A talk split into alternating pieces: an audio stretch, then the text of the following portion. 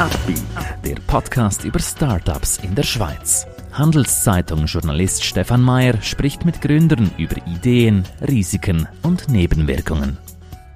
Heute lernen wir Nikolaus Merz kennen. Mit New Education will er das Lernen digitaler machen. Sie wollen selber eine Firma gründen? Warum nicht? Dafür brauchen Sie aber starke Partner. Einer davon ist die Credit Suisse. Mehr Informationen unter credit-swiss.com/Unternehmer. Hallo Nikolas, schön, dass du hier bist. Ähm, erklär uns doch kurz deine, eure Business-Idee, euer Konzept.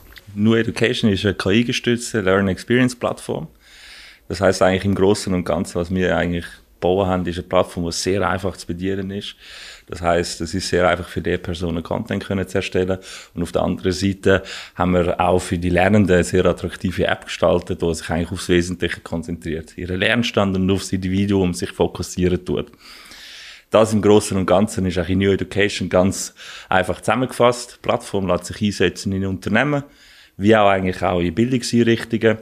Und unser Ziel ist eigentlich auch in den Bildungseinrichtungen, die drei Lernorte, die man eigentlich so kennt, zusammenzubringen.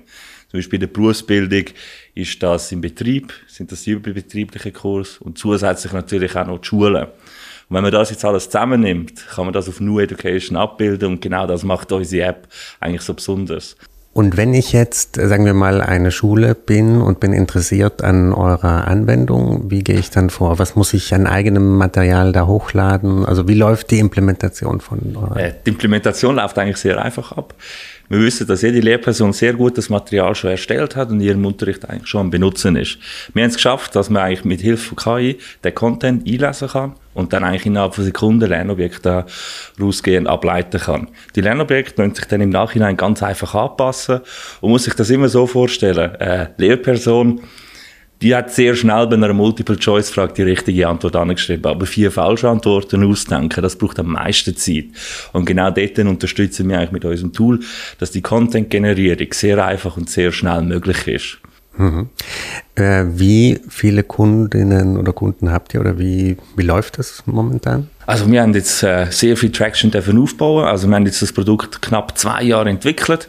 Also haben das wirklich eigentlich geschliffen, so dass es eigentlich eine Plattform ist, wo alle Lerner eben kann abdecken. Und von den Kunden her sind wir sehr vielfältig unterwegs. Also wir haben im, im universitären Level haben wir zum Beispiel die Universität Graz, wo jetzt mit uns zusammen eine Partnerschaft macht. In der Berufsbildung sind wir jetzt ähm, mit diversen ähm, Bildungs äh, Verbände eigentlich dort unterwegs, also Berufsverband. Plus natürlich auch sind wir zusammen mit dem äh, eidgenössischen Hochschuldepartement zusammen am Arbeiten, dass man eben genau die Lernkooperation kann machen oder?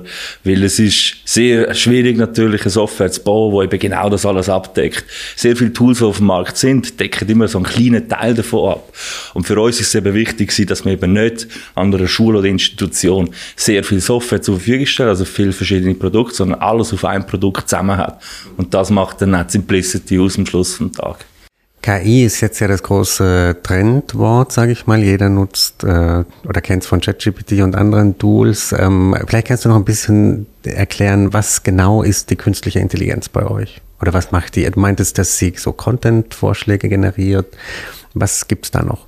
Also wir haben eigentlich zwei Ansätze, die wir dort fahren. Ein Ansatz ist äh, sehr spannend, und zwar ist das eigentlich mit einem Sprachmodell Content generieren. Das heißt, wir haben unsere Lerntemplates eigentlich, so kann man die sich vorstellen.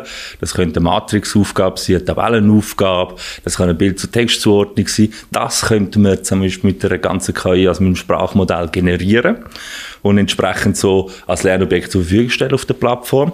Und auf der anderen Seite sind wir an einem neuen Bereich am Forschen, wo uns sehr interessiert und wo wir denken, das unterstützt auch die neuen Lehrpersonen, die auf den Markt kommen. Und zwar ist das mit Hilfe von Machine Learning entsprechend das ganze Lernverhalten dort zu tracken und dort äh, Vorschläge zu geben an den äh, Lehrpersonen wie auch den Schüler, wo sie jetzt zum Beispiel als nächstes sollten lernen oder wo sie Unterstützung brauchen. Und das ist so die zwei Bereiche, wo wir mit KI ähm, abbilden tun. Mhm. Seid ihr eigentlich ein Kind aus der Corona-Pandemie, wo alles remote ablaufen musste und ihr habt dann sowas entwickelt oder entstand die Idee anders? Also die Idee ist eigentlich schon viel länger rum. Wir sind schon seit äh, knapp 2017 sind wir eigentlich dran. Das hat eigentlich sehr interessant angefangen.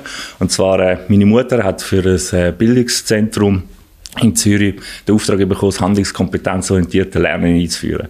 Ich habe das natürlich selber immer sehr viel mitbekommen, weil ich selber da eine andere Softwarefirma habe und ein Grossprojekt machen. Und dann hat sie mich natürlich immer gefragt, ja, was gibt es so für Tools auf dem Markt, was kann man dort machen? Das, was ich jetzt aktuell benutze, das äh, ist mega umständlich, muss die Schu äh, Lehrpersonen schulen und es ist nicht so einfach.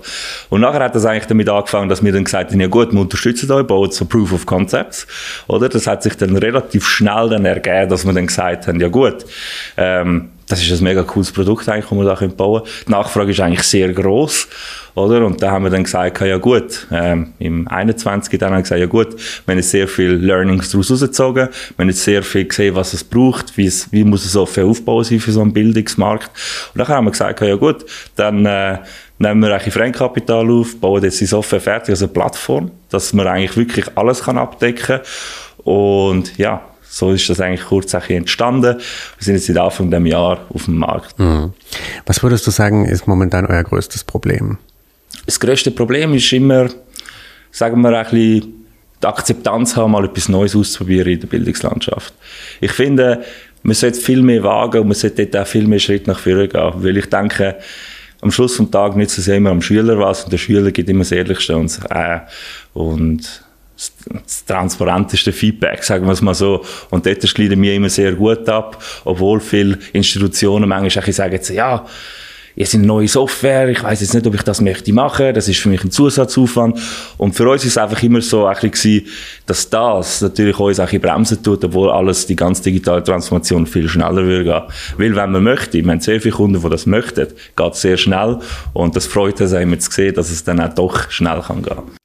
Wie seid ihr finanziert? Seid, habt ihr privates Geld eingeschossen oder habt ihr externe Geldgeber, Geldgeberinnen?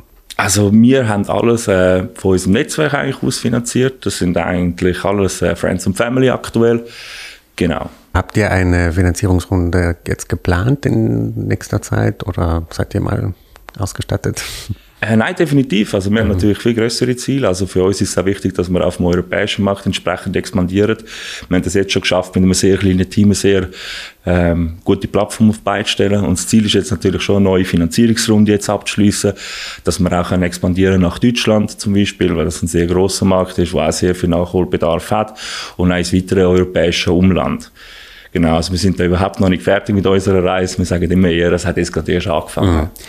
Wenn du diesen Markt äh, ein bisschen näher beschreiben ähm, müsstest, wo ihr euch bewegt. Also was gibt es da für Player? Sind das, ähm, kommt da auch was von Behörden, von Schulinstitutionen oder ist das alles privat? Gibt es da schon große äh, marktbeherrschende Firmen? Es kommt immer auch darauf an, in welchem Bereich man das eigentlich mhm. anschaut. Es gibt sicher in jedem Bereich, zum Beispiel für Online-Prüfungen gibt es einen guten Anbieter. Es gibt sicher gute Anbieter für das Lernmanagementsystem. Aber dort, wo wir uns abheben, ist, dass wir all diese Faktoren eigentlich auf einer Plattform haben. Das braucht natürlich sehr viel Zeit und extrem viele Ressourcen, so etwas auf beizustellen. Aber am Schluss des Tages nützt es dem Kunden eigentlich am meisten. Und wenn man jetzt das so eigentlich aufs ganze europäische Umfeld anschaut, ähm, ja, es gibt überall Players, aber die Kombination, wo man so bei uns findet, die ist jetzt einmalig. Weil äh, schön an dem Ganzen ist, dass man auch in Zukunft bei uns auch noch Content digital einkaufen kann. Das heißt, man muss unsere Plattform gar nicht mehr verlassen. Man muss auch kein Buch mehr bestellen. Es wird alles viel einfacher, viel schneller für die Schüler. Sie vergessen dann nicht mehr ihre Bücher und so. Und ja, das ist für uns auch die Zielvision, dort, wo es hingehen soll. Das heißt, dass die Schulbücher dann über eure Plattform vertrieben werden, sage ich mal, oder? Es gibt gar keine Schulbücher mehr. Es ist nur noch mhm. digital nativer Content, den man dann kann einkaufen kann. Mhm. Und das ist schon die Zielvision, dass man da dort hingeht. Mhm. Dort schaffen wir jetzt auch schon mit ein paar größeren Verlagen zusammen und das äh, freut uns sehr, dass die Plattform in diesem Bereich sehr gut ankommt. Du bist Gründer. Äh, wie würdest du die Startup-Landschaft in der Schweiz oder die Rahmenbedingungen, die es für die jungen Unternehmer gibt, einschätzen? Gibt es da Sachen, die dich stören, Dinge, die du anders regeln würdest? In der Schweiz haben wir eigentlich sehr gute Voraussetzungen jetzt schon aktuell, wenn man es vergleicht mit dem mit dem Umland, was man jetzt da zum Beispiel auch mit anderen Ländern. Äh, was mich natürlich als äh, Gründer und als Unternehmer will freuen wäre, wenn man ein bisschen mehr Risikokapitalgeber hätte, die ein bisschen mehr Risiko eingehen. Also sprich, wenn man so ein bisschen nach in die USA schaut, dass man so ein bisschen in dem Stil dort unterwegs sind. Wir als Schweiz kommen mit dem schon sehr nach, finde ich jetzt schon. Aber äh, ja, es wird natürlich immer mehr gehen. Aber grundsätzlich finde ich, da haben wir schon sehr viel gemacht, wo die Unternehmer, das Unternehmertum in der Schweiz eigentlich stärker tut. Und das mhm. äh, finde ich eigentlich sehr schön. Was sind die Milestones, die du in diesem Jahr noch erreichen willst mit deinem Unternehmen? Ja, also definitiv, wenn wir jetzt das Jahr noch eine größere Finanzierungsrunde abschließen. Das nächste, was wir jetzt machen, ist, äh, wir bauen jetzt noch einen weiteren Standort in Berlin auf. Wir wollen dort noch mehr expandieren, wir wollen dort jetzt noch äh, neue Entwickler anstellen.